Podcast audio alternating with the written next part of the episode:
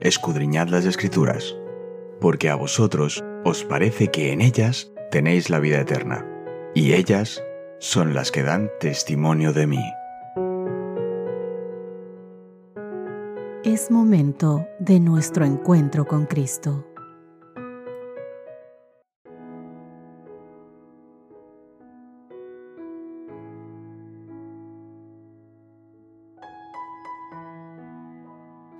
Hola, hola, ¿qué tal queridos? Hoy es martes 27 de febrero, gracias al Señor. Ya casi terminamos. Estamos a poquitos días para finalizar el mes de febrero, gracias al Señor, que nos ha bendecido, nos ha cuidado y nos ha acompañado en cada instante de este mes tan cortito como es febrero. Hoy vamos a ver el título Siempre fiel a su pacto. Pero antes, claro que sí, vamos a repasar nuestro texto base de esta semana el Salmo 118, los versos 22 y 23. La piedra que desecharon los edificadores ha venido a ser la piedra angular. Obra del Señor es esto, es una maravilla a nuestros ojos.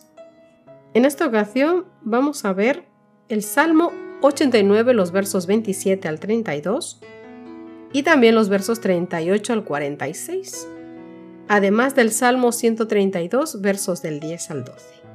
Mientras hacemos la lectura de estos salmos, te invito a que tú puedas analizar en qué consiste el pacto davídico. Al parecer, ¿qué fue lo que lo puso en peligro? Presta con atención la lectura de estos salmos. Yo también le pondré por primogénito, el más excelso de los reyes de la tierra. Para siempre le conservaré mi misericordia y mi pacto será firme con él. Pondré su descendencia para siempre y su trono como los días de los cielos. Si dejaren sus hijos mi ley y no anduvieren en mis juicios, si profanaren mis estatutos y no guardaren mis mandamientos, entonces castigaré con vara su rebelión y con azotes sus iniquidades. Mas tú desechaste y menospreciaste a tu ungido, y te has airado con él. Rompiste el pacto de tu siervo, has profanado su corona hasta la tierra aportillaste todos sus vallados. Has destruido sus fortalezas. Los saquean todos los que pasan por el camino. Es oprobio a sus vecinos. Has exaltado la diestra de sus enemigos. Has alegrado a todos sus adversarios. Embotaste a sí mismo el filo de su espada y no lo levantaste en la batalla. Hiciste cesar su gloria y echaste su trono por tierra. Has acortado los días de su juventud le has cubierto de afrenta. ¿Hasta cuándo, Jehová? ¿Te esconderás para siempre? ¿Arderá tu ira como el fuego? Salmo 132, versos 10 al 12. Por amor de David tu siervo, nunca vuelvas de tu ungido el rostro. En verdad juró Jehová a David, y no se retractará de ello. De tu descendencia pondré sobre tu trono. Si tus hijos guardaren mi pacto y mi testimonio que yo les enseñaré, sus hijos también se sentarán sobre tu trono para siempre. El pacto davídico, queridos amigos, contiene las promesas de Dios de sostener eternamente el linaje de David y la prosperidad del pueblo de Dios. Primera de Samuel capítulo 7 versos del 5 al 16 dicen, Y Samuel dijo, Reunid a todo Israel en Mizpa, y yo oraré por vosotros a Jehová. Y se reunieron en Mizpa, y sacaron agua, y la derramaron delante de Jehová. Y ayunaron aquel día y dijeron allí, Contra Jehová hemos pecado.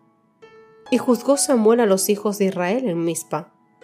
Cuando oyeron los filisteos que los hijos de Israel estaban reunidos en Mizpa, subieron los principales de los filisteos contra Israel. Y al oír esto, los hijos de Israel tuvieron temor de los filisteos. Entonces dijeron los hijos de Israel a Samuel, no ceses de clamar por nosotros a Jehová nuestro Dios, para que nos guarde de la mano de los filisteos. Y Samuel tomó un cordero de leche y lo sacrificó entero en holocausto a Jehová. Y clamó Samuel a Jehová por Israel y Jehová le oyó. Y aconteció que mientras Samuel sacrificaba el holocausto, los filisteos llegaron para pelear contra los hijos de Israel. Mas Jehová tronó aquel día con gran estruendo sobre los filisteos y los atemorizó y fueron vencidos delante de Israel. Y salieron los hijos de Israel de Mizpa, siguieron a los filisteos hiriéndolos hasta abajo de Betcar. Tomó luego Samuel una piedra y la puso entre Mispa y Sen, y le puso por nombre Ebenezer, diciendo, Hasta aquí nos ayudó Jehová. Así fueron sometidos los filisteos y no volvieron más a entrar en el territorio de Israel. Y la mano de Jehová estuvo contra los filisteos todos los días de Samuel, y fueron restituidas a los hijos de Israel las ciudades que los filisteos habían tomado a los israelitas, desde Cron hasta Gad. E Israel libró su territorio de mano de los filisteos, y hubo paz entre Israel y el amorreo, y juzgó Samuel a Israel todo el tiempo que vivió. Y todos los años iba y daba vuelta a Betel, a Gilgal y a Mizpa, y juzgaba a Israel en todos estos lugares. Te invito también a que puedas leer el Salmo 89 versos 1 al 4, el Salmo 89 versos 19 al 37, el Salmo 132 versos 12 al 18. La permanencia del pacto se afianzaba sobre el solemne juramento de Dios y la fidelidad del rey a Dios. Sin embargo, incluso los reyes devotos como el rey David no siempre fueron fieles al Señor, mi querido amigo. Y de esto es lo que nos habla claramente el Salmo 89, y te invito a que lo puedas leer. Aquí él se lamenta por la dura realidad que parece indicar que las gloriosas promesas del pacto davídico se han perdido. Él dice, ¿abandonó Dios irremediablemente a Israel? La respuesta, por supuesto, es un no. Sí, la ira de Dios es una expresión del juicio divino, como nos dice el Salmo 38, verso 1 o el Salmo 74, verso 1 no obstante, no dura para siempre, porque el amor eterno de Dios perdona los pecados de las personas cuando éstas se arrepienten. Pero mientras dura el descontento de Dios con su pueblo descarriado, es grave. El pueblo siente las amargas consecuencias de su desobediencia y se da cuenta de la gravedad de sus pecados. Salmo 89 versos 38 al 46 mas tú desechaste y menospreciaste a tu ungido y te has airado contra él. Rompiste el pacto de tu siervo, has profanado su corona hasta la tierra, aportillaste todos sus vallados, has destruido sus fortalezas, los saquean todos los que pasan por el camino. Y así continúa el salmo. Con todo pregunta ¿hasta cuándo? apelando al carácter pasajero de la ira de Dios. Salmo 89, verso 46. Queridos, la esperanza renovada surge de una nueva seguridad en la fidelidad de Dios para recordar su maravillosa gracia. Salmos 89, versos 47 y 50. Recuerda cuán breve es mi tiempo.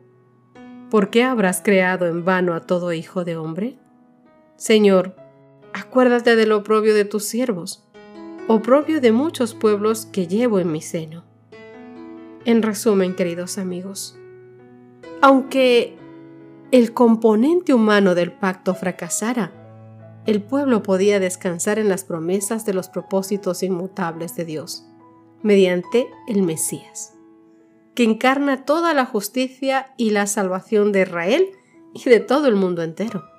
Es decir, para que me entiendas, al final Dios prevalecerá y su reino eterno se establecerá para siempre pero únicamente gracias a Jesús y no al pueblo de Dios. Jesucristo es el Hijo de David y es el Mesías, como dice Mateo capítulo 1 verso 1 o Hebreos capítulo 1 verso 8. Se lo llama el primogénito, el principal de toda creación. Colosenses 1.15. En alusión, claro está, al Salmo 89 verso 27, que llama a David, quien era el tipo de Cristo, el primogénito de Dios, yo también lo pondré como primogénito, el más excelso de los reyes de la tierra. Es un tipo, ¿vale? Es evidente que el título primogénito no expresa la condición biológica de David, porque David era el octavo hijo de sus padres. Míralo en 1 Samuel capítulo 16 versos 10 y 11. Lo mismo sucede con Jesús. Este título significa su honor y su autoridad especiales. Colosenses capítulo 1, verso 16. Porque en Él fueron creadas todas las cosas, las que hay en los cielos y las que hay en la tierra, tanto visibles como invisibles, sean tronos, sean dominios, sean principados, sean potestades, Todo fue creado por medio de Él y para Él. Vamos al mismo capítulo, pero un poquito más abajo, a los versos 20 al 22. Y por medio de Él reconciliar consigo todas las cosas, así las que están en la tierra como las que están en los cielos, haciendo la paz mediante la sangre de Jesús. Y a vosotros también, que erais en otro tiempo extraños y enemigos de vuestra mente, haciendo malas obras, ahora os ha reconciliado en su cuerpo de carne por medio de la muerte, para presentaros santos y sin mancha e irreprensibles delante de Él. Dios hizo, queridos amigos, de Jesús el Rey Supremo sobre todo el mundo cuando lo resucitó de entre los muertos. Hechos capítulo 2 versos 30 y 31. Lee nuevamente Colosenses capítulo 1 verso 16 y versos 20 al 22. ¿Qué nos enseñan estos textos acerca de quién es Jesús y qué hizo por nosotros? ¿Qué promesa puedes extraer de esto para ti? Mira, grandes y gloriosas fueron las promesas hechas a David y a toda su casa. Esas promesas que señalaban hacia el futuro, hacia las edades eternas, y que encontraron la plenitud de su cumplimiento en Cristo. Él dice, juré a David, mi siervo, diciendo, mi mano será firme con él, mi brazo también lo fortificará, y mi verdad y mi misericordia serán con él, y en mi nombre será ensalzado su cuerpo. Asimismo pondré su mano en la mar, y en los ríos su diestra. Él me llamará, mi Padre eres tú, mi Dios y la roca de mi salud. Yo también le pondré por primogénito, alto sobre los reyes de la tierra. Para siempre le conservaré mi misericordia y mi alianza será firme con él. Y pondré su simiente para siempre y su trono como los días de los cielos. Salmos capítulo 89, verso 3 y versos 21 al 29. Queridos amigos, el Hijo de Dios se humilló para levantar al caído. Por ello, dejó los mundos celestiales que no habían conocido el pecado, las 99 que le amaban y vino a buscar esta, esta tierra para ser herido por nuestras rebeliones y molido por nuestros pecados, como dice Isaías capítulo 53, verso 5. Pero Él, lleno de ternura y de compasión, de simpatía, siempre considerado con los demás, representó el carácter de Dios, ya que el verbo, mi querido amigo, fue hecho carne y habitó entre nosotros, lleno de gracia y de verdad, para que tú y yo supiéramos que somos hijos amados y que somos joyas preciadas para Él. Oremos y demos gracias al Señor, porque tiene misericordia de nosotros. Papito del cielo, querido Señor, ayúdanos a cada día a razonar en nuestro corazón el amor inmenso que tú tienes por nosotros y la misericordia con que nos miras y con la que nos tratas. Gracias por perdonar nuestros pecados y por estar ahí, por siempre estar, Papá Dios.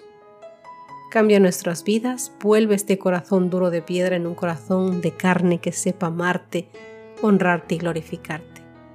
Alabado sea tu nombre, Señor, porque tú eres grande, Dios y Rey, y porque tu misericordia sobrepasa cualquier entendimiento. Gracias, Papá Dios, en el dulce nombre de Cristo Jesús. Amén y amén. Que Dios te bendiga, mi querido amigo, que la misericordia de Dios se extienda sobre tu casa, tus hijos, tu trabajo, tu vida. Hasta mañana. Gracias por acompañarnos. Te recordamos que nos encontramos en redes sociales. Estamos en Facebook, Twitter e Instagram como Ministerio Evangelike. También puedes visitar nuestro sitio web www.evangelike.com.